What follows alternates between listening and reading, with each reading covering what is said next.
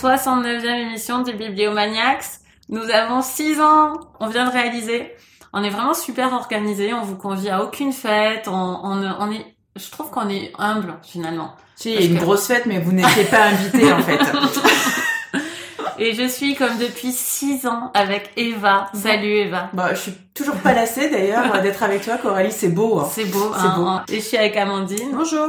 Et Léo. Bonjour. Aujourd'hui, on vous a concocté une affiche euh, un petit peu spéciale puisque on va parler pas mal de BD. Tous nos coups de cœur seront des BD et on va parler d'une BD aussi à l'affiche, mais aussi de deux autres livres plus dans la tradition bibliomaniacs. On va commencer par euh, le Grand Cahier. C'est la trilogie de Agatha Christophe. Je précise bien la trilogie qui est sortie en poche il y a pas très longtemps. On va parler ensuite de Crazy Wave de Joy Harjo. C'est un livre que vous avez peut-être pas mal vu passer si vous vous intéressez euh, à la littérature sur les blogs, sur les réseaux sociaux, aux éditions Globe. Traduction Nelsia Delanoë et Joël Rostovski. Et on va parler donc de la BD euh, qui a eu pas mal de succès, qui a eu le prix Fnac euh, de AJ Dingo, qui s'appelle In Waves, euh, traduction Basile Béguerie chez Casterman. C'est parti. Léo, c'est toi qui nous as parlé. Non, je l'ai trouvé sur les réseaux sociaux et j'ai vu que tu l'avais aimé, donc je me suis permis de le proposer pour l'émission. Euh, le Grand Cahier, c'est un livre que t'aimes depuis longtemps, je crois.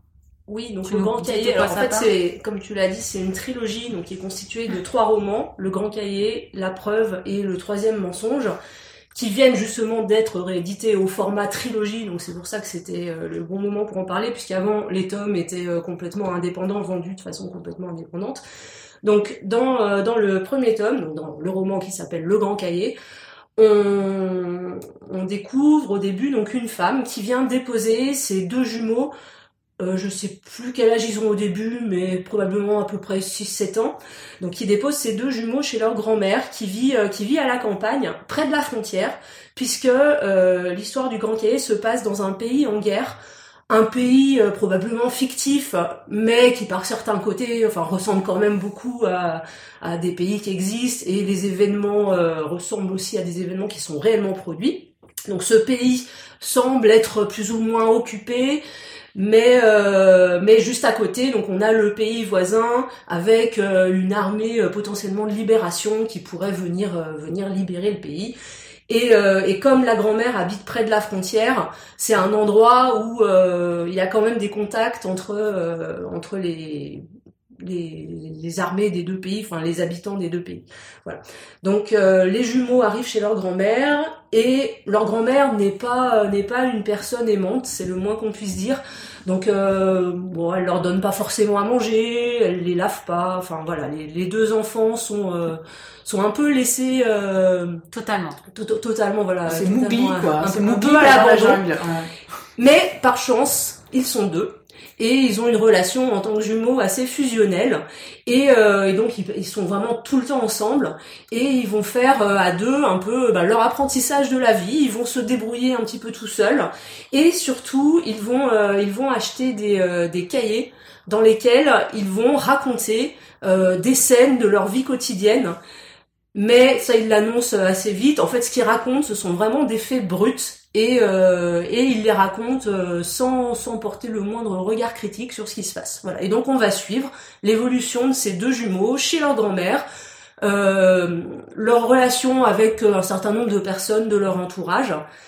Et, euh, et je crois pas que ça soit la peine d'en dire beaucoup plus sur le résumé. Non, mais ce résumé pourrait donner un tout autre livre que ce qu'est le livre. Tout à fait. Mais alors, je, je précise oui qu'effectivement, le roman est compliqué à résumer, mais on va sans doute Oui. en parler Mm, aussi mm, dans mm. les critiques qu'on va faire ensuite. Euh, le roman est compliqué à résumer justement parce que euh, parce que on part de quelque chose de vraiment très factuel, c'est raconté de façon très très simple.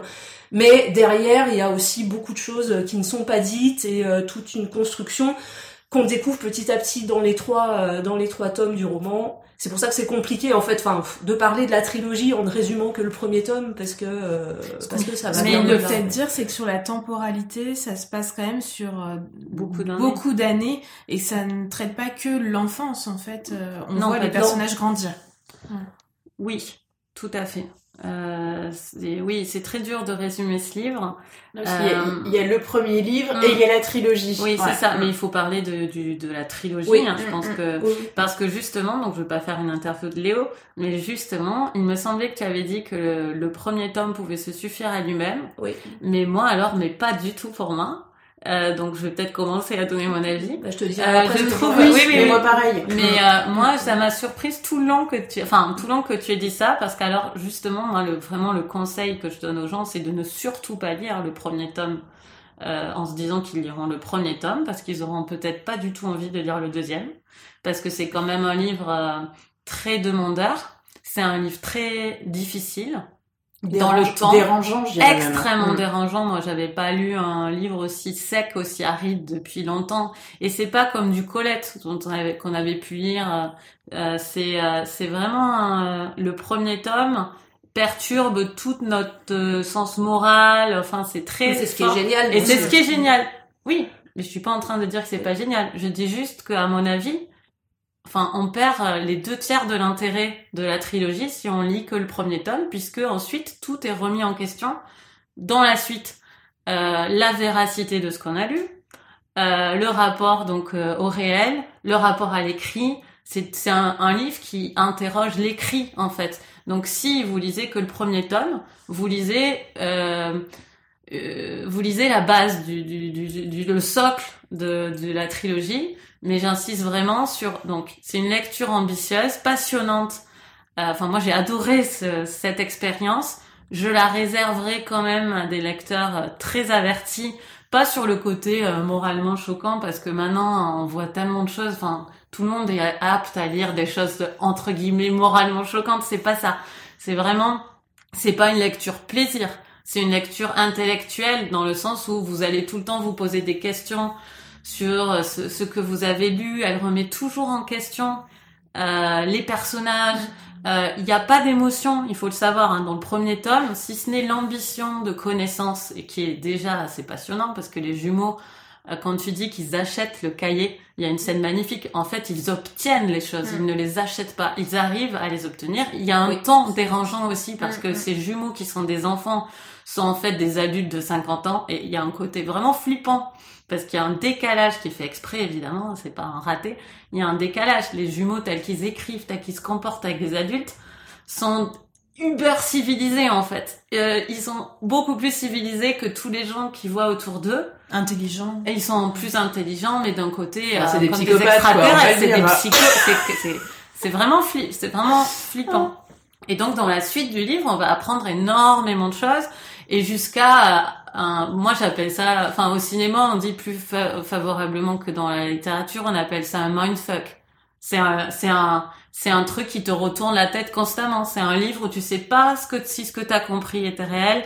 Tu sais pas si ce que, ce qu'on t'a écrit était vraiment ce que l'auteur pensait de la situation. T'es toujours en questionnement et donc c'est passionnant et je le recommande vraiment aux gens qui adorent la littérature. Par contre, si c'est pour une lecture plaisir, pour pas se prendre la tête, c'est vraiment pas le livre où il faut aller. C'est un livre, euh, voilà, c'est un livre où vous serez vraiment euh, fier de cette découverte.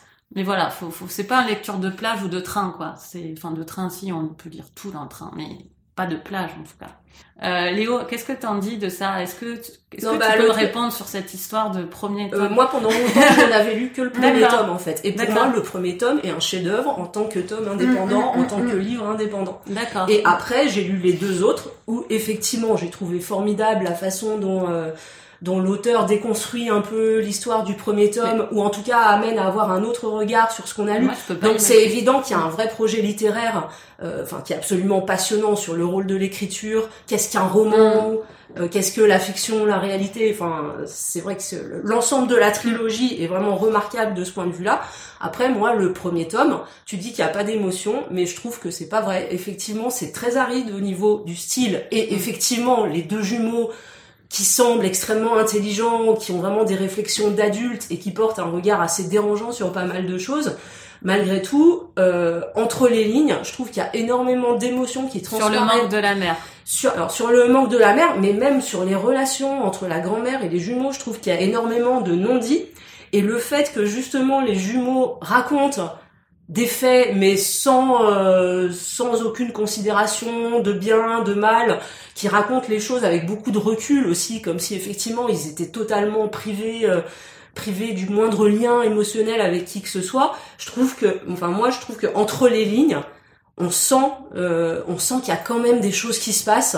Oui, La oui, grande, mais oui, mais même euh, même si ce qu'il raconte est très dur, moi rien qu'en lisant le premier tome, j'ai senti quand même euh, quelque part une forme d'affection entre la grand-mère et les euh, Ah ouais et les. Ah oui. Non, non, pas du tout. Ah si, mais je le redis, je suis désolée, mais moi je trouve que euh, l'émotion, elle transparaît entre les lignes. Mm.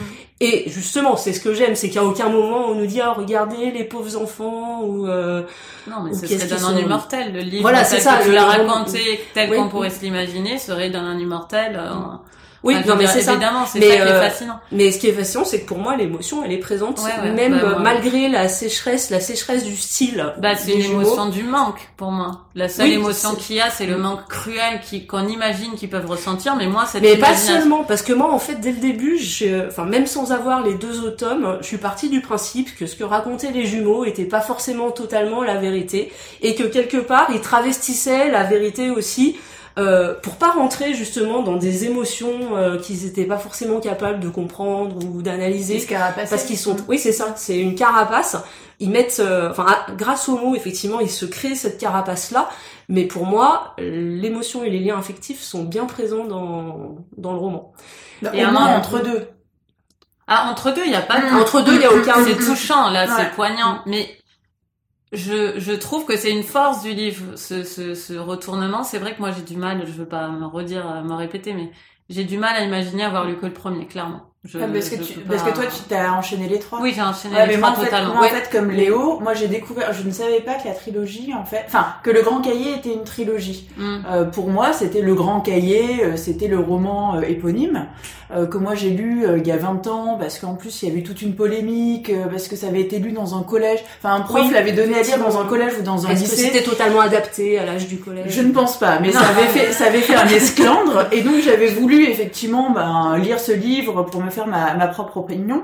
Et effectivement, euh, je pense que sans savoir, sans avoir même connaissance de l'existence du tome 2 et du tome 3, euh, c'est vrai que c'était un livre, je l'ai lu ouais, il y a 20 ans, du Ouais. coup quasiment, euh, je m'en souvenais encore euh, Ah, très bien. Je me souvenais pas des petits détails, etc. Mais grosso modo euh, de l'ambiance, de cette écriture assez euh, froide, euh, du côté un peu psychopathe des jumeaux, mais en même temps, enfin, ce, ce côté effectivement cette écriture très blanche, très froide, mais en même temps cette sorte de compassion d'empathie qu'ils peuvent quand même ressentir par rapport à la petite voisine, par rapport à certains à certains autres personnages.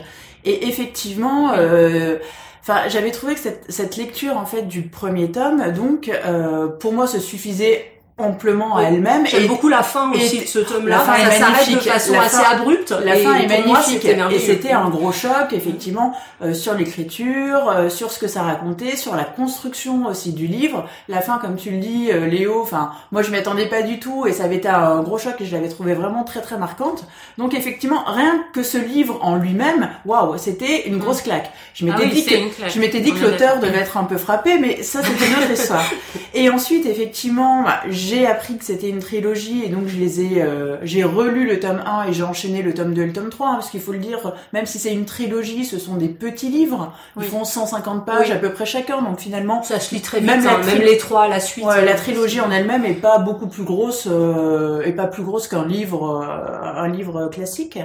Et là effectivement, je m'attendais absolument pas à ça. Je pensais que ça allait être le tome 2 et le tome 3, ça allait être la continuité en fait de l'histoire du tome 1, du ton euh, Ça l'est tome plus ou 1, moins, mais c'est pas le même ton. C'est ça qui surprend, c'est qu'il y a une vraie rupture de ton. C'est pas le même ton, premier et le il y a pas tome. bien la suite. C'est bien la suite, voilà. Ouais, mais moi, enfin, Déjà, c'est plus à- c'est accessible. plus à la première moi, je, personne moi, je je pensais que vraiment ça allait être la, la même, euh, la même facette, la même vision, etc. Il y a quand même une, il y a quand même une rupture Ah de temporalité, de vision, de façade, mais même les, les scènes, euh, on va dire choquantes et moralement répréhensibles euh, du premier tome, on les retrouve pas. C'est plus lisse. C'est beaucoup plus. C'est pas péjoratif de dire ça, mais. Enfin, il y, en a quand même, mais c'est pas Oui, des, c'est pas des scènes, euh, enfin violentes ou choquantes comme on peut avoir C'est dans pas le du tome tout le 1. même angle Voilà. que le premier tome.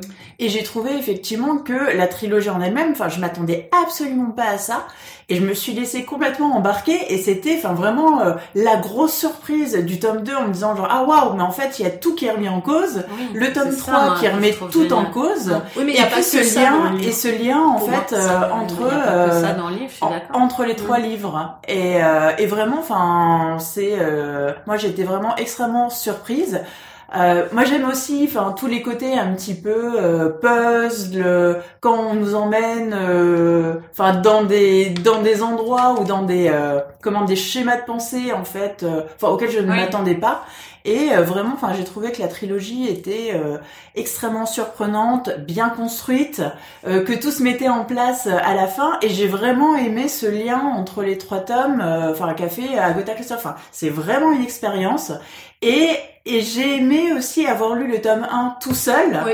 et pouvoir être moi, surprise en fait par Mm. ce qu'elle avait proposé pour le tome 2 et le tome 3. Alors moi juste pendant que tu parlais, je me disais que il me semble que moi, ce que vous avez, ce que vous avez considéré des émotions dans le premier tome, moi pour moi c'est la rectitude morale qui fait partie du personnage des, des enfants, qui sont extrêmement moraux en fait, même s'il se passe des choses euh, répréhensibles, il y a un truc, enfin moi pour moi c'est une, ça fait partie de la du niveau de perfection qu'ils ont en tout, dans tout, dans tous les curseurs sont au max sur les jumeaux, et pour moi c'est la rectitude Mm. morale euh, par rapport à la voisine. Moi, j'ai pas vraiment, je le redis, mais ça veut pas dire que je dis qu'il y a que le twist dans le livre. C'est pas du tout ce que je voulais dire. Je dis juste que pour moi, vraiment, qui n'ait lu que la trilogie, moi, j'aurais trouvé dommage là maintenant que le livre existe en trois tomes. J'aurais perdu un intérêt en tant que lectrice à pas lire les trois. C'est tout. Mais tant mieux. euh, c'est génial si j'app- j'apprends qu'en lisant que le premier, euh, on- ça va aussi et que et que ça, se- ça ça se tient très bien.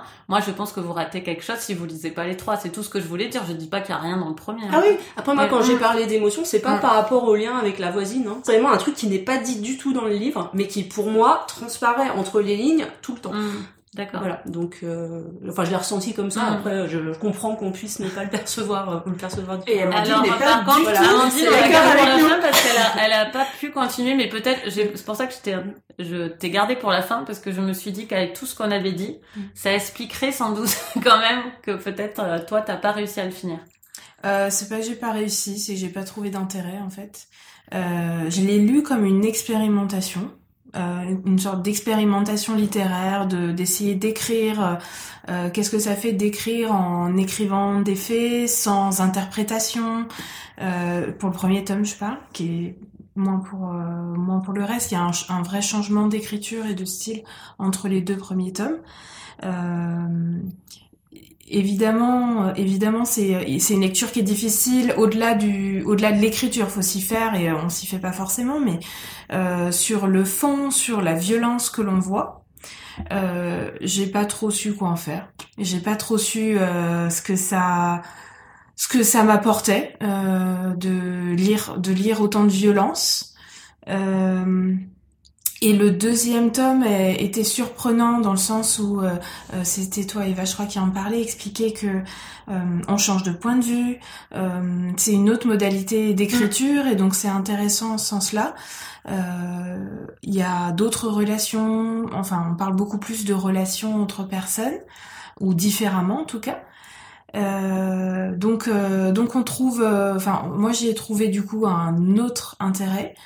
Euh, mais euh, mais ah, bah, je sais pas pourquoi continuer? Enfin, j'a- j'avais pas de sens à continuer Mm. cette lecture. Euh, pas parce qu'il y avait euh, quelque chose qui n'allait pas en tant que tel. C'est juste que euh, j'y voyais pas d'intérêt. Euh, et je me disais, c'est vrai quand même, dans n'importe quelle autre lecture, dans n'importe quelle autre trilogie, euh, je pense que je serais même pas allée jusque là. Enfin, je, je l'ai fait parce qu'il fallait le lire, Mm. mais euh, je sais pas, j'ai j'ai rien, j'ai pas d'éléments contre, c'est plutôt, euh, je sais pas ce que ça m'a apporté en fait. On rendez-vous manqué. C'est quand même pas un livre. euh, Enfin, moi, Mais je pense un- pas du tout que ce soit un livre très qui plaise à tout le monde. Non, Ah, c'est ouais. clivant. Pas un livre Mm. consensuel, C'est un livre clivant. Mm. Soit tu l'adores et tu trouves, enfin, je pense, soit tu, tu supportes pas, non? Enfin, je, Je vois Mais je sais qu'il y a des gens bien. qui n'ont pas du tout aimé le deuxième et le troisième tome non plus, hein, qui avaient adoré le premier, Mm. mais qui en lisant le deuxième et le troisième, ils n'ont pas trouvé d'intérêt particulier Ah, et qui auraient préféré justement rester uniquement sur euh, le grand cahier. Ah mais c'est vrai que ça, Euh, enfin moi ça m'a, enfin ça m'a choqué, euh, pas dans un sens. bah, c'est euh, pas le même livre en fait, c'est plus le même livre. Mais, mais du coup, euh, effectivement, avec le tome 2, euh, tu, ton regard sur le tome 1 Change est complètement, complètement. différent, en fait. Et effectivement, Mais vous vous euh, êtes pas demandé si elle n'avait pas réfléchi ça avant d'écrire le 1 quand même? Vous pensez Je pas qu'elle souviens avait plus. réfléchi Bah peut-être, peut-être, mais ça empêche que moi, pas. je trouve ça euh, passionnant En tout cas, moi, ça C'est m'a passionnant, ça oui, m'a mais- fait aller jusqu'au bout du deuxième livre, Mm. ce changement-là. Ouais. Sinon, je l'aurais arrêté très vite. si c'était resté sur le Ouais. même ton, Ouais. euh, etc., que le- la même construction que le, le tome 1, ouais. Mais en fait, tout est intéressant, quoi. Le choc du 1 et Ils l'expérience sont des sortis trois. comment ces livres hein? Vous savez comment ils sont sortis? Bah, Éditorialement, est-ce qu'ils sont sortis à plusieurs années d'intervalle? Justement, je voulais le vérifier avant, Mm. avant l'émission Ouais. et j'ai oublié, donc je pourrais plus le on le dire. euh, dira sur mais effectivement, c'est intéressant, euh, Mm. voilà, de savoir si le projet était déjà bouclé en fait euh, dès Ouais. le début. Moi, dans ma lecture, ça me paraît vraiment. euh, Bon, alors, euh, un projet, ça se mûrit sur des années, donc c'est possible qu'elle ait eu l'idée oui, euh, tout que en les tomes sortant le premier. tout de voilà. suite. euh. Mm. Mais c'est vrai que pour moi, ça fait quand même un tout passionnant, quoi. Mm. Bon, ben voilà, euh, c'était euh, la trilogie du Grand Cahier avec le Grand Cahier, la preuve et le mensonge. Vous Le avez peut-être et le troisième.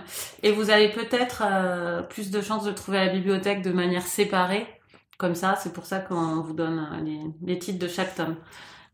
C'est parti, on va parler de Crazy Wave de Joy Harjo, un livre très différent chez Globe, un éditeur qu'on aime beaucoup ici. Traduction Nelsia Delanoë et Joël Rostovski. Et c'est Amandine qui va nous résumer ce livre. Euh, alors, Joy Harjo raconte euh, sa propre histoire. C'est euh, une poétesse américaine que personnellement je ne connaissais pas, mais j'avais découvert qu'elle sortait, qu'elle sortait son autobiographie et découvert donc a priori c'était une grande femme féministe et qui aurait certainement beaucoup de choses très intéressantes à raconter. Et elle raconte, elle passe beaucoup de temps à raconter son enfance euh, les liens qu'elle a avec euh, sa mère et ses pères, parce qu'en fait, elle a eu un premier père biologique. Euh, elle raconte euh, à quel point ce père a été absent. La famille a souffert de son alcoolisme. Il les a quittés. Et sa mère, au bout de quelques temps, a décidé de se remarier avec donc pour elle un deuxième père, mais qui, euh, mais qui de nouveau l'a fait souffrir euh, parce qu'elle a connu aussi euh, abus et violence à cause de lui. Donc elle, passe beaucoup de temps à nous raconter cette enfance très très difficile et euh, et elle ouvre euh, finalement cette cette enfance, elle l'ouvre en grâce à l'université, grâce aux études. Euh, et je dirais que peut-être, euh, j'ai eu l'impression, moi en tout cas, que les trois quarts du livre, c'était sur cette enfance, sur euh, ses études, sa libération grâce aux études, euh, et un petit peu la suite. Voilà, je m'arrête là. Merci Amandine. Eva, t'en as pensé quoi, toi? Alors moi j'ai un avis qui est assez mitigé, enfin après mitigé euh, peut tendre vers le négatif ou le positif. Là ça sera du mitigé qui tend vers le positif, on va dire, puisque effectivement, enfin comme l'a l'a bien résumé euh, Amandine, euh, ce livre donc Crazy Brave, on va dire que c'est, euh, enfin comme c'est très centré sur euh, enfance, adolescence et je- an- années de jeunes adultes, jeunes adultes. On va dire que c'est plutôt une tranche d'apprentissage. Et effectivement, moi j'aime beaucoup tout ce qui est roman euh, d'apprentissage. Je m'intéresse beaucoup euh, aussi, enfin, depuis quelques années, à euh, la littérature amérindienne. Donc effectivement, il y avait un peu deux aspects qui m'intéressaient dans ce livre. Et effectivement, c'est toujours intéressant de voir bah, comment cette femme qu'on connaît maintenant, qui a une cinquantaine d'années, qui est reconnue au niveau des États-Unis. Je crois qu'elle est poète officielle des États-Unis cette année, donc c'est quand même une reconnaissance euh, majeure. euh, qui euh, qui a publié beaucoup de livres, de poèmes, qui est musicienne, enfin voilà, qui en tout cas au niveau artistique, au niveau carrière, a, réussi sa vie.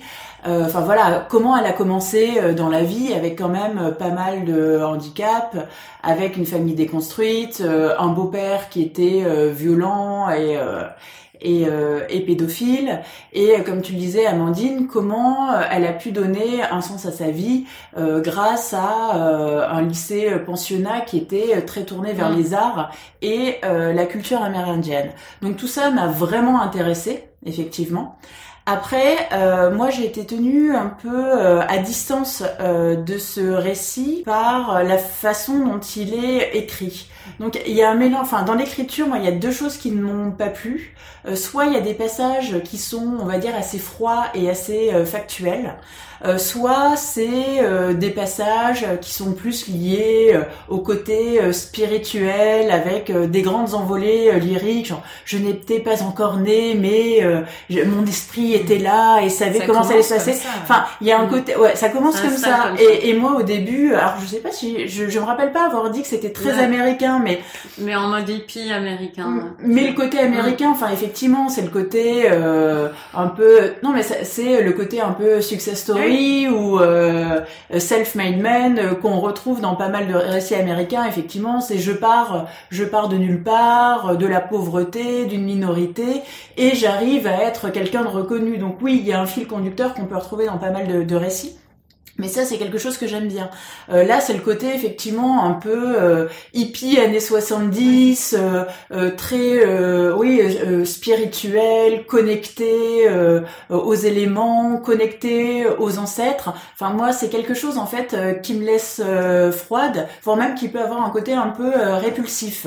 Donc effectivement, ce qu'elle a à dire m'a intéressée, même si finalement ça s'arrête à un moment où bon voilà, elle est euh, elle est quand même dans une situation assez compliquée. Donc finalement, moi, c'est plutôt Oui, les années suivantes euh, qui vont m'intéresser. Et donc j'attends le j'attends le tome suivant. Là, elle a mis les bases, c'est l'introduction. Moi, j'aimerais maintenant connaître les dix prochaines années où elle va réussir vraiment à se libérer de ses chaînes, à sortir euh, d'un mariage euh, qui bat de l'aile, d'une construction familiale qui elle aussi est aussi désunie que ce qu'elle a pu connaître quand elle était plus jeune. Mais en espérant qu'elle le fasse.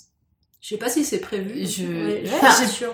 Moi j'aimerais ça, enfin ça m'a fait penser un peu à ce qu'on avait lu sur euh, Maya Angelou. euh, Oui, pareil, on- on, avait lu Et cette. c'est aussi le livre d'une poétesse et on avait eu la même réserve. C'est intéressant. Alors moi j'avais j'avais beaucoup Moi, plus j'avais- aimé, j'avais Ouais. beaucoup plus accroché parce que justement il y Moi avait pas aussi. il y avait pas ce côté euh, il y avait pas ce côté spirituel et j'avais préféré le style. Mais effectivement ça s'arrêtait euh, on va dire aux portes Mm. du aux portes des années fastes et j'avais envie de connaître la suite ça. sauf que pour Maya Angelou la suite existe puisqu'elle a écrit sur euh, comme Simone de Beauvoir sur un peu euh, toutes ces tranches euh, toutes ces tranches de vie. Et Maya Angelou, on sentait vraiment que c'était, qu'il y avait une, enfin, une coupure, c'est, il y avait une tranche, comme tu dis, et que ça reprenait après. Oui, Là, c'est un peu plus dilué, la fin.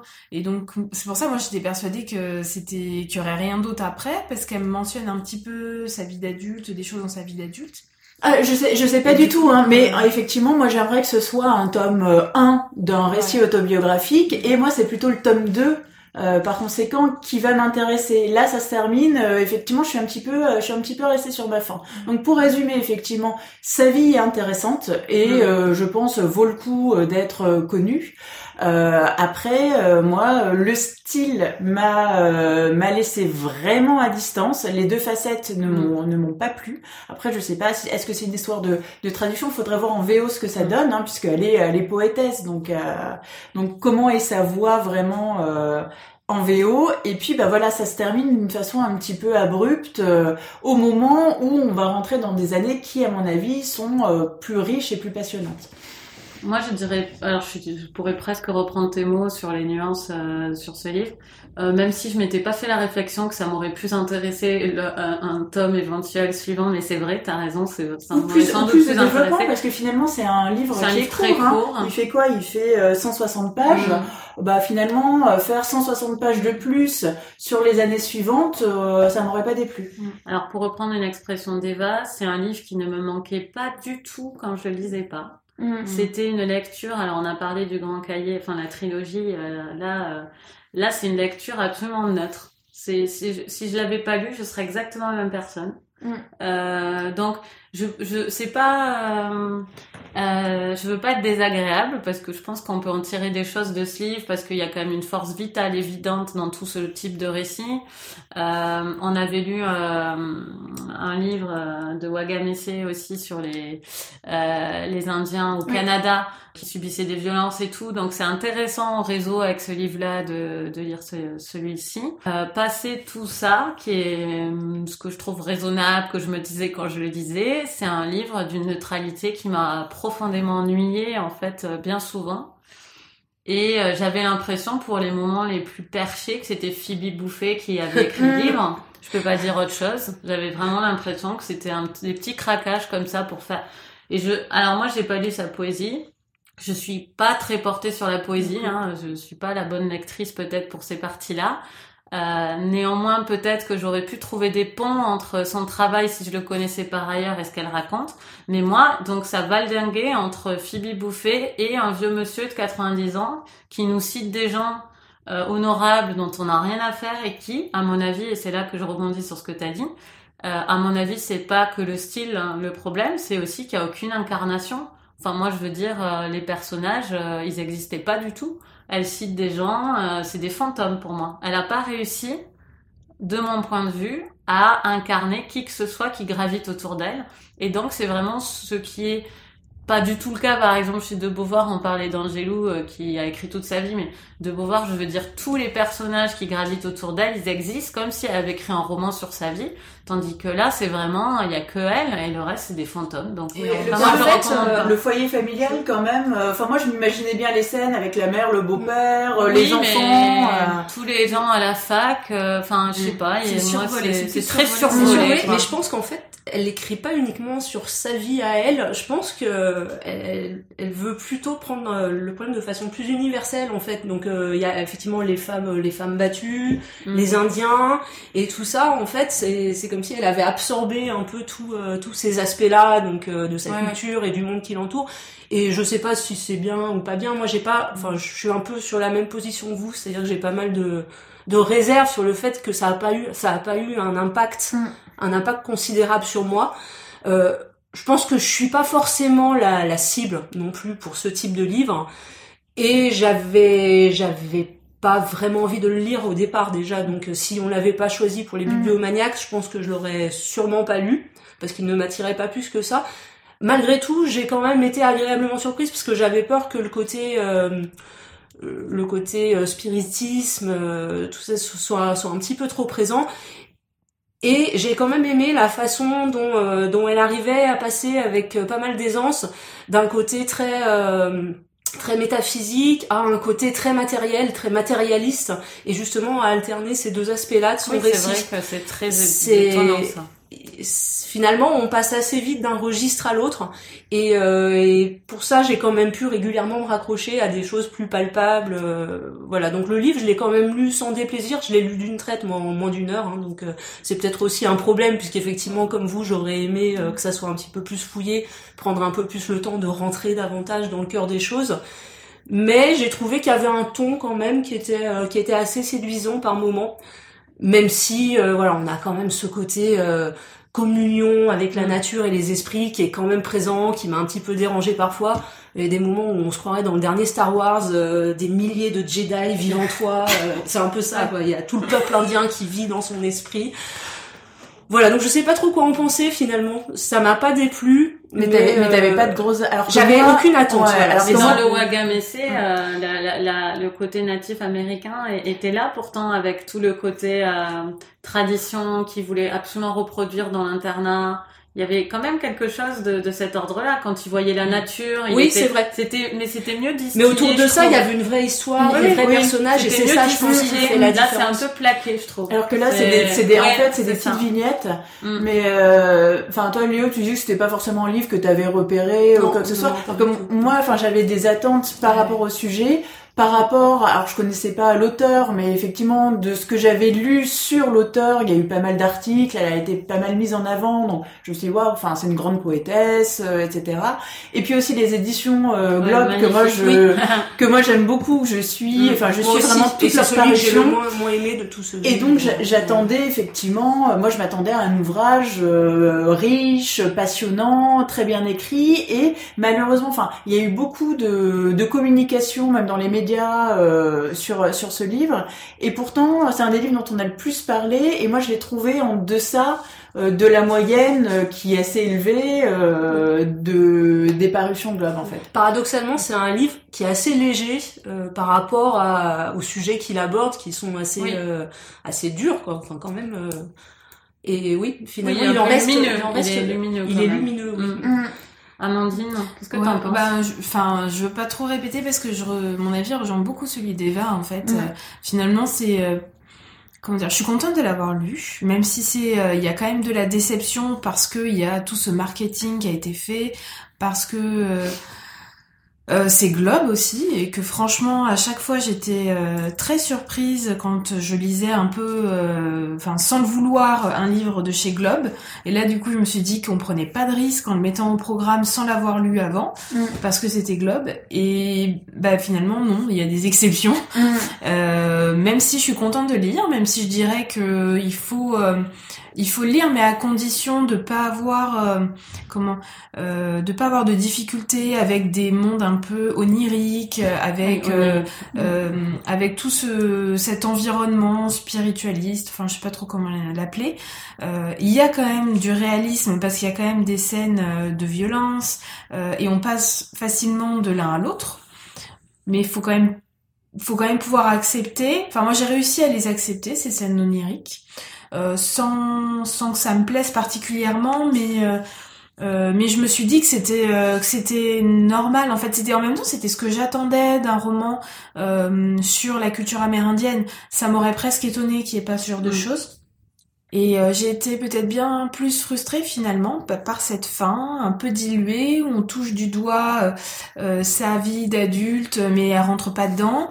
Elle nous a beaucoup parlé de sa relation avec sa mère quand elle était enfant mais finalement on voit qu'elle a des enfants elle-même mais elle nous parle pas de ce que Oui. c'était la maternité pour elle en tant que mère. Euh, et donc du coup j'ai trouvé ça dommage parce que c'était ça qui en fait c'était ça qui aurait pu euh, euh, pas, je sais pas si boucler la boucle, mais en tout cas euh, joliment euh, terminer le livre. Euh, et je l'ai aussi lu parce que ce qui m'intéressait, c'était sa place en tant que féministe, son engagement dans le mouvement des droits civiques. Et c'est c'est touché du doigt, quoi, à peine touché du C'est doigt. pas vraiment le sujet Non. finalement Ouais. du livre. Et c'est Ouais. vrai que c'est dommage. Alors du coup, euh, du coup, c'est pas gênant, mais c'est juste qu'il faut le savoir euh, en ouvrant le livre. Donc, euh, je pense que nos, nos auditeurs qui iront, en nous ayant entendu, pourront pas être déçus.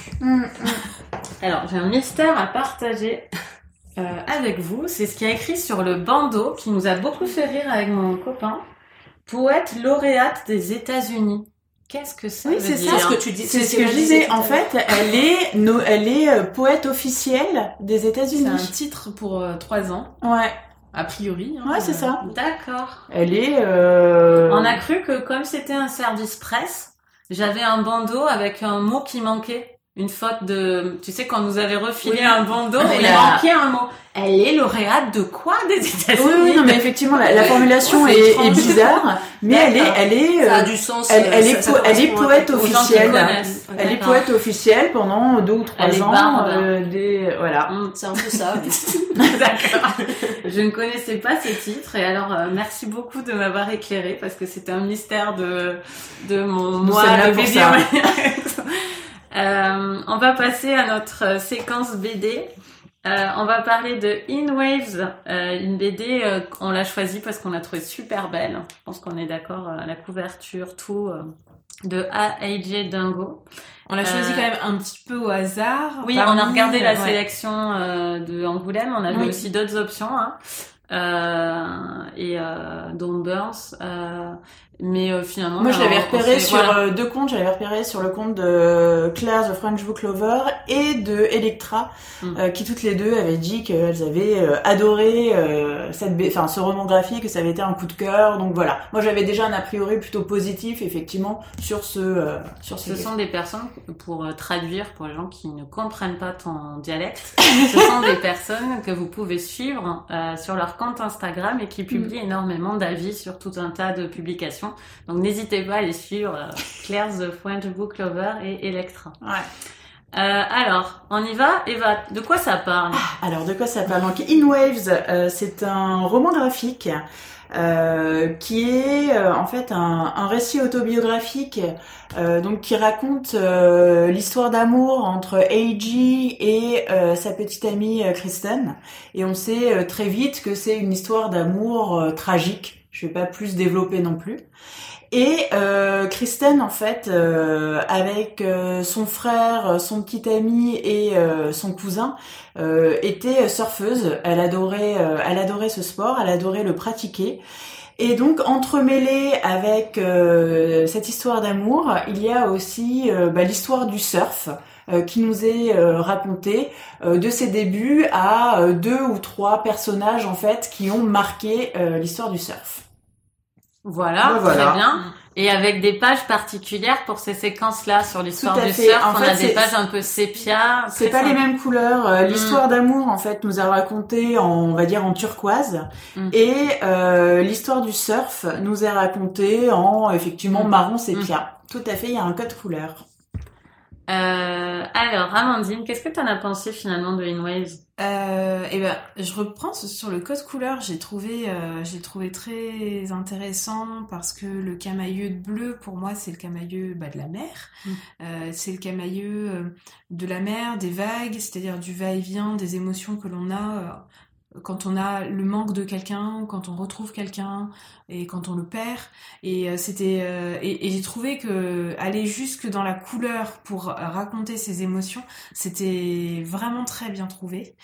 Euh, ce que ce que j'ai aimé aussi, c'est des petites touches, euh, enfin des petites touches, pas des touches, mais des, des petits moments qui sont racontés dans la BD, qui, qui sont des moments entre Kristen et AJ. Euh, où ils, ils se retrouvent pour une heure, euh, euh, juste pour se voir et, et juste se, tenir dans les bras l'un de l'autre pour une heure. Et il y a des moments comme ça qui qui sont qui sont très très beaux. Enfin, c'est Mm. très intense Mm. euh, ces scènes. J'ai euh, j'ai je me suis beaucoup j'ai j'ai essayé beaucoup réfléchir à ce que m'apportait l'histoire du surf dans l'histoire euh, de ces deux personnages Euh, un peu de recul peut-être un peu de souffle je me suis Mm. dit Euh, ces fameuses pages sépia euh, apportent de l'information aussi tout simplement sur cette histoire du surf permettent de Enfin, je- voilà, bon, j'ai essayé de rationaliser un truc qui finalement m'a pas touché. Oui, oui, je Mm. comprends. Euh, Tu as parfaitement résumé ce que je- ce que Euh, j'allais dire. et, euh, et, et mais qui a une utilité. Euh, mais franchement, moi, ce qui m'a intéressé, c'est ces belles parties bleues du livre, euh, avec euh, euh, qui c'est profond et c'est pas euh, c'est pas une euh, des sentiments dégoulinants. Enfin, je sais pas comment dire. Dièvre. Ouais, voilà. Il y a une sobriété, en fait. Mm, mm. Et, euh, et donc euh, et donc c'est pour ça je trouve qu'il y a un bon équilibre dans la manière dont il raconte une histoire euh, qui euh, qui est pourtant très triste mais euh, on se morfond pas non plus enfin il y a un bon équilibre Je suis d'accord. Euh, Léo, qu'est-ce que t'en as pensé, toi? Alors, j'ai pas été très emballée, moi, par, euh, par ce roman graphique, même si, euh, alors, je suis d'accord avec Amandine, effectivement, il y a un très beau travail sur les couleurs. Mhm. Donc, au niveau visuel, Mhm. c'est vrai que les, les couleurs et les, la façon dont c'est dessiné, la façon dont les planches sont construites sont vraiment en accord avec le fond. Donc, surtout dans la partie, euh, la partie bleue, euh, qui traduit bien, euh, bah, comme tu l'as dit, hein, euh, tous ces, ces flots, ce flux, ce Mhm. reflux d'émotions, qui est assez touchant, effectivement. Après moi la partie euh, la partie sépia sur euh, sur le surf ne m'a absolument pas intéressée. Alors il faut dire aussi que le milieu du surf n'est déjà pas un milieu qui m'intéresse la mentalité surfeur entre guillemets, euh, c'est pas quelque chose qui me plaît beaucoup non plus. Et donc là, même si bon, ça pouvait être intéressant par moment, voilà, de découvrir un peu l'histoire euh, de tout ça, j'ai trouvé que c'était plaqué et que et que finalement, euh, ça n'apportait vraiment pas grand chose à la BD, à la BD dans son ensemble. Voilà. Donc je sais pas trop, j'ai du mal à exprimer réellement ce que j'en ai pensé.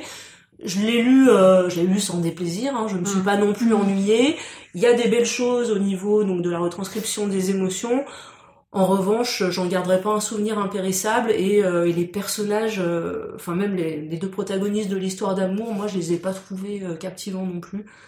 Euh, même si j'ai apprécié encore une fois la sobriété, euh, la façon dont, dont c'était amené. Donc c'est un bel album, mais qui pour moi, euh, enfin ne rentrera en aucun cas dans mon panthéon personnel euh, en bande dessinée. Euh, alors moi, c'est tout l'inverse de toi, au moins historiquement dans ma vie, parce que j'ai adoré le surf à une époque, mais alors vraiment énormément. Euh, je- il faut savoir que je suis myope au dernier degré et que je sécrète de l'adrénaline au repos. Donc c'était hors de question que je me mette sur une planche.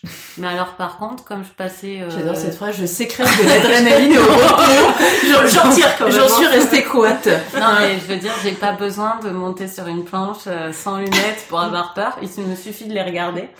Euh, et surtout, je passais énormément de temps dans les Landes et, et encore aujourd'hui.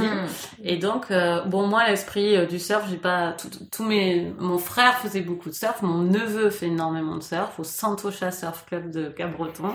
Euh, c'est quelque chose de conseil au passage.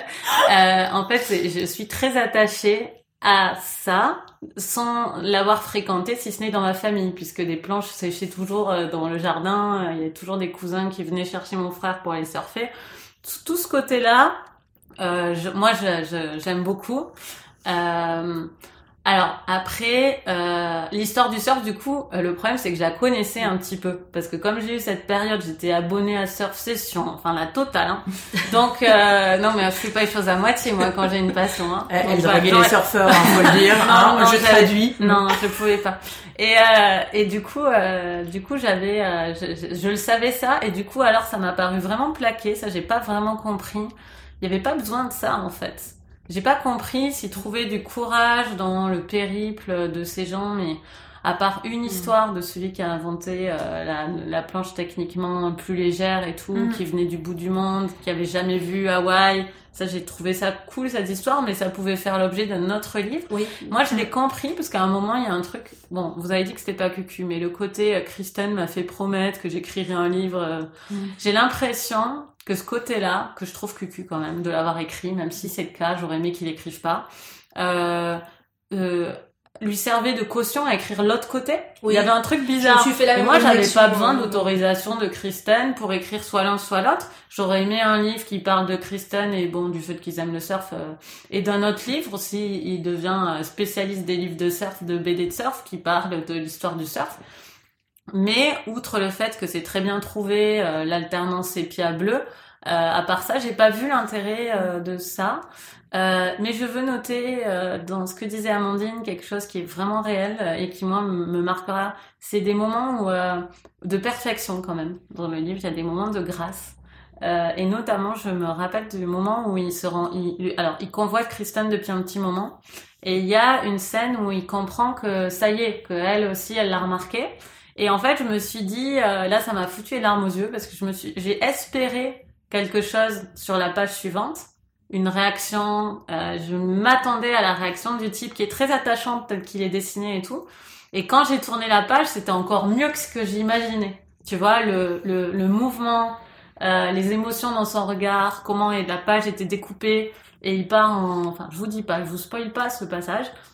Mais en tout cas, il y a, je m'imaginais exactement euh, ce que pouvait ressentir euh, quelqu'un à ce moment-là où il a été enfin remarqué par quelqu'un qu'il aimait. Et, et ça a été pour moi, mais parfaitement traduit.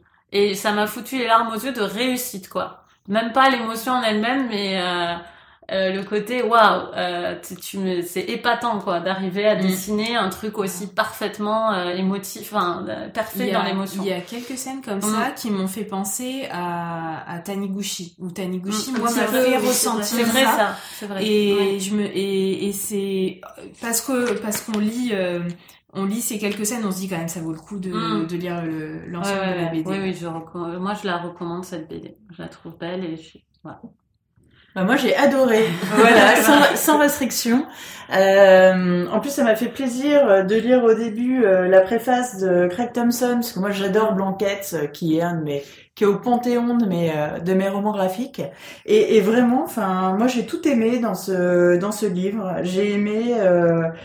Déjà, j'ai aimé les dessins. Je les trouve hyper, euh, hyper épurés. Euh, je trouve qu'il y a beaucoup de, de blanc. Enfin, il y a, il y a de l'oxygène en fait euh, dans ce, dans ce livre. Moi, j'ai l'habitude des romans graphiques euh, où euh, il y a plein de petites bulles, où on met le Mm. plus de dessins possible parce que ça coûte cher à faire. Et là, effectivement, on a euh, des grands dessins, un petit peu de texte, beaucoup de blanc. Je trouve qu'on respire en fait en, en lisant ce livre. Euh, j'ai adoré l'histoire d'amour. J'ai trouvé qu'en en quelques traits, en quelques phrases, enfin, il y avait beaucoup de, de sentiments et d'émotions qui étaient euh, qui étaient transmis. Et euh, comme toi, euh, Coralie, j'ai eu, euh, enfin, je sais pas, ça m'a fait chaud au cœur euh, quand j'ai vu le, le rapprochement, Mm. quand ils se tournent autour.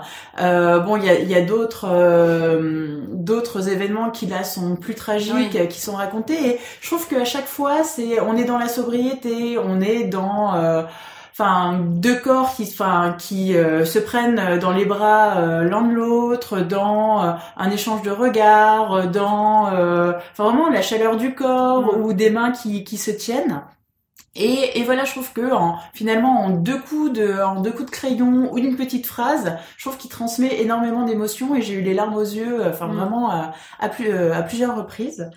Et euh, pour l'histoire du surf, en fait, je me suis même pas posé la question. Enfin, moi, Ah, bah, j'ai adhéré en fait à, à ce qu'il proposait. Euh, si lui, effectivement, euh, le surf, c'était quand même euh, quelque chose qui était très important euh, pour Kristen, pour euh, leur groupe d'amis, Mm. euh, le fait de revenir sur la planche, enfin, il le dit, Mm. euh, c'est vraiment une étape qui est importante, qui est, qui est cruciale. Enfin voilà, moi ça m'a intéressé en tout cas parce que euh, le surf c'est quelque chose, enfin voilà que je trouve esthétiquement beau, mais je Mm. ne connaissais absolument rien à ce sport.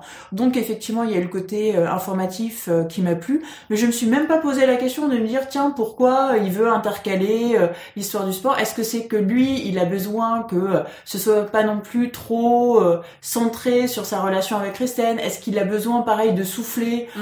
euh, en intercalant Ouais. quelque chose de plus informatif. hein?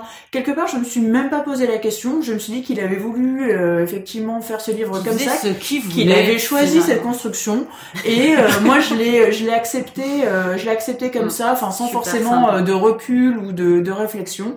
Et, et vraiment, moi, c'est un livre qui m'a plu du début jusqu'à la fin. Et, euh, et voilà, je l'avais pris à la médiathèque, mais euh, je pense que je vais l'acheter parce que je le trouve, euh, enfin beau et dans le Mm. contenu, enfin et dans le fond et dans la forme. Super, ben on conseille quand même plutôt euh, euh, In Waves hein, au Ouais. global. Euh, donc l'affiche d'aujourd'hui, c'était la trilogie Le Grand Cahier de Agota Christophe chez Point en poche ou pas, comme vous voulez, à la bibliothèque. Et ensuite Crazy Wave de Joy Arjo euh, chez Globe et In Waves de AJ Dungo. Et on passe à nos coups de cœur BD. Eva, vas-y, on repart avec toi. Allez, on repart avec moi. Alors moi, c'est euh, une BD qui s'appelle euh, Dans la tête de Sherlock Holmes de Cyril Liéron et Benoît Dahan. Et c'est le tome 1, puisque ça va être une histoire en deux tomes. Le deuxième tome, je pense, sort vers la fin de l'année. Et donc le premier tome s'appelle L'affaire du ticket scandaleux. Et alors moi, j'aime beaucoup Sherlock Holmes. Euh, qui revient vraiment à la mode euh, ces dernières années, avec notamment euh, la série télévisée. Enfin, c'est vraiment un personnage euh, sur lequel on, on met l'accent. Donc au début, effectivement, en voyant cette BD, je me suis dit bon, encore une adaptation. Alors il faut savoir que c'est pas une adaptation euh, d'un roman de d'Arthur Conan Doyle. Ils ont repris euh, le personnage de Sherlock Holmes et euh, le personnage de Watson, mais euh, c'est une histoire qui est euh, qui est originale. Et alors, c'est un peu frustrant parce que c'est une, histoire policière et qui s'arrête à la fin d'un tome 1, donc il y a un cliffhanger et on a vraiment hâte de savoir ce qui se passe au tome 2. Mais en tout cas, enfin, ils ont vraiment repris euh, l'esprit euh, originel euh, des histoires de Sherlock Holmes. L'histoire, elle est intrigante, elle est passionnante et euh, les dessins sont absolument euh, magnifiques. euh, les dessins sont vraiment très très beaux. Enfin, il y a un coup de crayon, a un coup de crayon qui est sublime. Euh, la composition aussi euh, des pages est magnifique. Il y a souvent des doubles pages et qui mettent vraiment en, en avant la rapidité intellectuelle de Sherlock Holmes. C'est-à-dire qu'il va se passer quelque chose et hop hop hop, étape 1, étape 2, étape 3, étape 4. Enfin, on voit vraiment que ça turbine et les couleurs euh, sont absolument euh, magnifiques. La couverture euh, qui est découpée est top. Enfin, c'est vraiment un très bel objet. Il y a vraiment un soin sur le travail des couleurs, sur les dessins, sur la scénographie et en même temps le récit est, est vraiment passionnant, enfin et addictif jusqu'au bout. donc j'espère que le tome 2 sera à la hauteur. Ben, ça a l'air génial. Je pense déjà à quelqu'un à qui je peux l'offrir. Bah, super. Merci, Eva. Euh, c'est dans la tête de Sherlock Holmes. Euh... Cyril Liron et Benoît Dahan. Merci. Voilà. Euh, Amandine, quel est ton coup de cœur? Euh, moi, c'est euh, une bande dessinée, mais je vais vous parler des deux premiers tomes. Elle est en quatre tomes. Euh, elle s'appelle Une vie, Winston Smith. Et en fait, c'est sur Winston Smith qui a vraiment existé. Euh, qui est quelqu'un qui a eu une vie un peu incroyable. Euh, il est, euh, il était, il a été scolarisé dans un, dans une bonne école en préparatoire à Dayton en Angleterre, alors même qu'en fait c'est l'enfant d'une servante, d'une cuistot en fait de l'école. Il a eu la chance de pouvoir faire de belles études grâce à une bourse et grâce à un certain mystère que je dévoile pas. Euh, et en fait, euh, et en fait, c'est un homme assez incroyable parce que euh, je vous dis pas, mais je vous ai pas dit, mais ça se passe euh, au début du XXe siècle, tout ça. Et, et, il a vécu, il a été en Asie, il a été journaliste, il a été espion euh, aussi. donc quand il était à l'école, c'était la Première Guerre mondiale, lui a vécu la Seconde Guerre mondiale. Donc il y a, il, a, il a une vie très très riche et, et assez incroyable pour cette époque. Cette vie, il l'a racontée dans une autobiographie qui a été publiée chez Gallimard. Et ce qu'il se passe, c'est que en 1984, il y a une jeune femme qui reçoit un coup de fil euh, d'un hôtel dans les Alpes et qui lui demande de venir. Euh, elle s'y rend et elle découvre donc euh, que sa mère a connu cet homme et que cet homme avait demandé à ce qu'au moment où il disparaîtrait, on contacte euh, la mère de cette jeune femme. Mais cette mère étant morte, c'est la jeune femme qui est allée à la place et qui a découvert hmm, euh, la vie de cet homme, hmm. son manuscrit. Et, euh, et, en fait, la BD raconte à la fois la découverte du manuscrit. Ah, ça c'est chouette, j'adore quand ça fait ça. entrecalé de du coup du manuscrit en tant enfin du livre en tant que tel mais adapté en BD. Mais c'est une histoire vraie, l'histoire avec la, la fille ou pas? Euh, J'en ai, l'impression parce qu'en fait, à la fin de la BD, il y a quelques pages qui euh, de, de, de l'éditeur, alors c'est chez Futuropolis, euh, quelques pages qui racontent qu'ils essayent d'obtenir les droits pour publier certains documents un peu en documentation à la fin. Donc j'ai plutôt l'impression, mais il faudrait que je revérifie dans, euh, reprenne les tomes euh, sous la main, mais que c'est une vraie histoire cette découverte là. En tout cas, même si c'est pas une vraie histoire, moi ça me plaît beaucoup. Mmh. D'accord. euh, et euh, ce que j'ai beaucoup aimé au-delà de l'histoire qui est assez incroyable, c'est aussi les dessins. C'est des dessins qui sont très fins, très réalistes, euh, et du coup qui permettent bien de se projeter dans une époque que je trouve euh, assez fascinante, celle du début du XXe siècle, de ces grandes écoles anglaises, de l'aristocratie, pour quelqu'un qui n'est pas du tout aristocrate. Et donc, bah, forcément, il y a des thématiques autour de l'inclusion sociale, euh, de euh, la violence entre les enfants. Euh, bon, voilà. Et ah oui, ce que je vous ai pas dit aussi, c'est que c'est quelqu'un qui a croisé, qui a été ami avec de grands écrivains anglais, parce que son nom vous dit peut-être quelque chose. Winston Smith, c'est a priori un personnage de 1984. Oui, c'est pour ça que ça me disait. Je, cherchais depuis tout à l'heure hein. que je n'ai pas encore lu. Churchill, en fait, donc euh... voilà, donc il, effectivement, oui. donc euh, donc il a eu une vie très riche. Donc j'ai hâte de lire les prochains tomes. Ah, ça donne envie, c'est intriguant. Et puis toutes vos BD ont plusieurs tomes, c'est c'est excitant. Euh, Léo. Oui, bah alors c'est marrant parce qu'on parlait 1984 et la BD dont je vais vous parler est euh, inspirée au départ de La ferme des animaux, donc aussi également de George Orwell. C'est Le château des animaux, euh, scénario de Xavier d'Horizon et illustration de Félix Delep chez Casterman. Et c'est un premier tome aussi, donc euh, le premier tome s'appelle Miss Bangalore. Donc on est dans une euh, dans une ferme, donc une ferme château, hein, donc euh, très grande, euh, qui a été complètement abandonnée par les humains et donc il reste des animaux et euh, il y a eu une dictature totalitaire qui a été mise en place par euh, Silvio le taureau qui est donc euh, Bah, le roi autoproclamé euh, tout à fait patriarcal. voilà, de cette ferme. Et, euh, et donc au début, bah, on découvre un petit peu comment ça se passe, la répression, euh, les chiens qui sont au service, euh, au service du taureau pour faire régner la terreur parmi les autres animaux.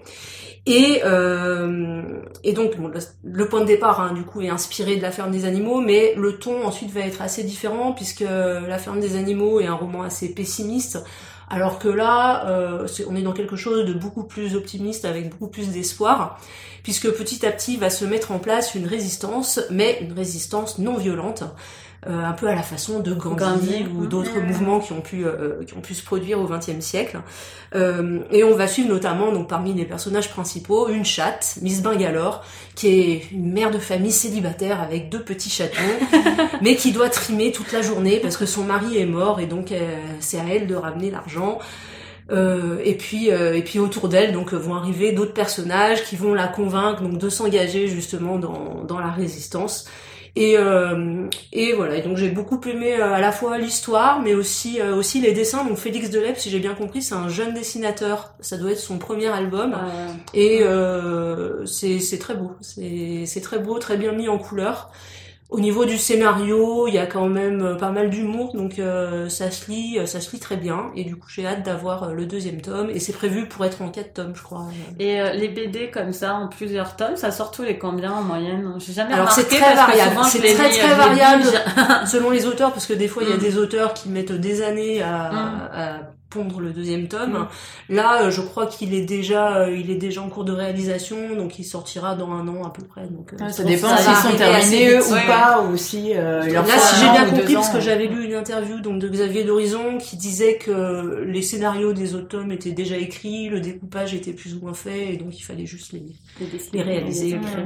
Je, trou- je trouve ça assez euh, magnifique, hein, le monde de la BD pour ça, le fait de se lancer comme ça Oui. sur plusieurs années, parce que ça existe aussi en SF, en bon ça existe aussi en fiction évidemment, mais c'est quand même moins fréquent que tu attaques une œuvre en te disant il y aura euh, Tout à 12 fait, ouais. Moi je Mm. trouve ça d'une ambition euh, magnifique, ça doit être excitant de faire ça.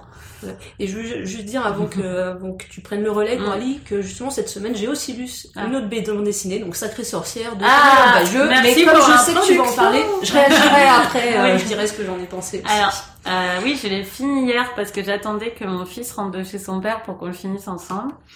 Euh, alors, j'attendais, comme vous le savez, beaucoup cette BD parce que Sacré Sorcière, c'est vraiment un, au panthéon pour le coup, pour reprendre le mot de Léo de mon enfance. Je l'ai lu, euh, je sais pas combien de fois. Moi aussi. Et euh, tout en me disant que je suis une bibliomaniaque quand même, tout en me disant, tout en me préparant à être un peu déçue et tout. Et en fait, bah, alors moi, mais pas du tout déçue. Tu me diras ce que t'en as pensé. Euh, J'ai trouvé qu'il y avait euh, vraiment l'esprit. euh, alors réactualisé parce que tout de même, même si je l'ai lu plein de fois, euh, je l'ai pas relu si récemment que ça, donc je peux pas comparer. Euh, et c'est pas le but non plus. Parlant du livre en tant que tel, euh, le livre en tant que tel est un délice de, euh, de rythme. De déjà, je dois dire, les deux premières pages m'ont cloué. Mm. Euh, j'ai été, j'ai eu les larmes aux yeux. Les deux premières pages de cette BD, c'est les meilleures deux premières pages que j'ai lues de même tout livre confondu depuis longtemps. Euh, je sais pas, il y a une trouvaille. Je ne vous la dis pas, mais pour moi, ça, ça ouvre magnifiquement ce, ce bouquin. Euh, le personnage de la grand-mère, elle en a fait un truc. Alors moi, j'avais peur que ce soit trop truc d'aventure et que le petit, à cause de la couverture en fait, il y a un côté que je trouvais pas, je retrouvais pas l'esprit. Voilà. la couverture. Et en euh, fait, finalement, voilà, c'est ça. Je trouve que la couverture ne dit pas réellement Non. ce qu'est l'esprit du livre. Euh, la grand-mère est géniale. Euh, elle, euh, elle en a fait un dessin juste. euh, on pourrait regarder que le personnage de la grand-mère qui est très présent. Hein, même il faut pas, pas trop se forcer pour faire ça. Mais c'est vrai que même sans lire les, les, les, les bulles, la grand-mère est tellement drôle dans le graphisme, dans les expressions. Euh, et puis ce qu'elle dit est hilarant euh, bien des fois quand même parce qu'elle a un esprit euh, complètement subversif. Elle n'arrête pas d'oublier que son petit-fils est un enfant. Euh, ce qui est assez drôle au début, il doit toujours lui rappeler alors que les enfants d'habitude c'est l'inverse. Ils disent ça va, j'ai 8 ans, je peux faire ça. Et là c'est l'inverse, j'ai c'est- j'ai 8 ans mamie, euh, genre, calme-toi, on va pas, on va pas au casino. tu vois. du coup, elle arrête pas toujours de, de renverser les choses et c'est plein d'esprit. Les sorcières, il y en a une qui est effrayante quand on a vu la sorcière. Si vous lisez avec un enfant, euh, quand même, il sera surpris parce qu'on s'attend pas à ça. Elle est vraiment hyper moche. Mais elle, elle a poussé tous les curseurs au plus haut, quoi. La, la, la, la méchante, la plus méchante La sorcière, elle est, grandissime sorcière. la grandissime sorcière, elle est vraiment euh, terro, elle est horrible, quoi. Mais il y en une dessins- qui ressemble un peu à Juliette Gréco. mais en fait, c'est Bah- quand elles ont la, bah en fait, elles sont masquées dans l'histoire de D'accord. Sacré Sorcière. Les sorcières, elles, elles sont dissimulées. Dans, c'est ça, Ah. l'histoire de. Alors, je vous ai pas raconté l'histoire de n'avez Sacré pas lu Sorcière. livre, Voilà.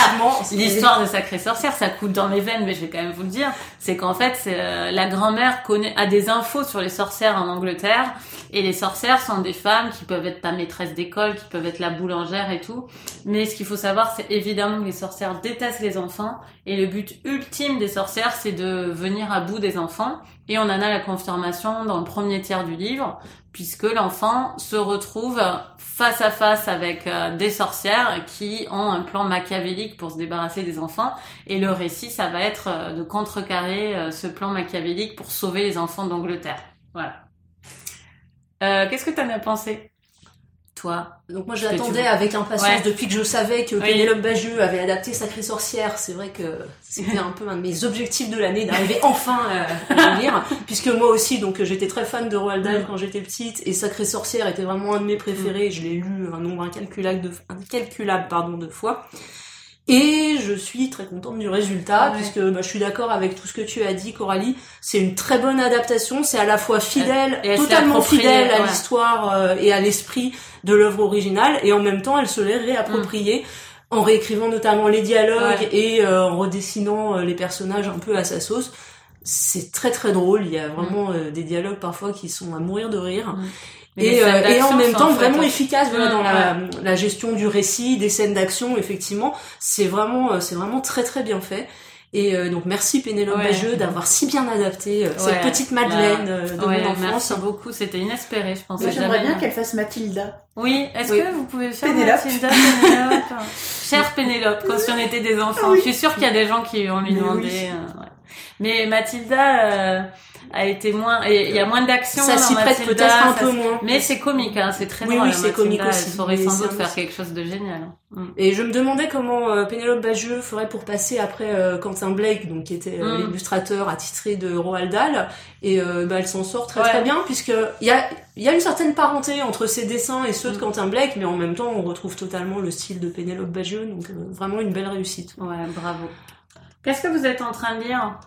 Alors, euh, moi, je suis en train de lire Le silence d'Isra euh, d'Eta Froum, euh, qui est une auteure euh, américaine d'origine palestinienne, et c'est publié aux éditions de l'Observatoire. Amandine, qu'est-ce que tu es en train de lire? Je lis euh, Fanny et le mystère de la forêt en deuil de Rune Christiansen, c'est euh, chez Notabilia. euh, Et Léo, qu'est-ce que tu lis? Qui a peur de la mort de Neddy Okorafor au livre de poche, c'est de la fantaisie afro-américaine qui se passe en Afrique et ça faisait un moment que je tournais autour et pour, ça l'instant j'aime bien. Cool. Euh, moi, je finis mon année de repos et de détente euh, de Otessa Moshfegh. Euh, je suis, je le finis là dans quelques pages. Ce sera sans doute un coup de cœur d'une prochaine émission, je vous en parlerai. Et d'ailleurs, de quoi allons-nous parler le mois prochain? Nous allons parler d'un pied au paradis. On retrouve Ron Rash qu'on avait euh, qu'on avait laissé en 2016 ou 2017. On va parler de Girl de Edna O'Brien et on va parler de la fractale des raviolis, un titre qui m'intrigue beaucoup, de Pierre Rofast. Et on espère que vous avez passé un bon moment avec nous. N'hésitez pas à nous noter sur vos plateformes de podcast, ça nous fait super plaisir et ça nous donne plus de visibilité. N'hésitez pas à nous donner un petit pourboire sur Tipeee si vous avez envie euh, de nous soutenir. Ça nous permet de louer des salles, de se déplacer éventuellement si un jour il y a besoin, des choses comme ça, de payer l'hébergement du podcast, des petites choses. L'hébergement est déjà payé grâce à vous, merci beaucoup. On a déjà euh, les 15 euros par mois de l'hébergement, mais si vous pensez qu'on mérite encore un petit peu plus, vous pouvez quand même aller sur Tipeee et nous suivre sur les réseaux sociaux un peu partout. J'ai tout dit?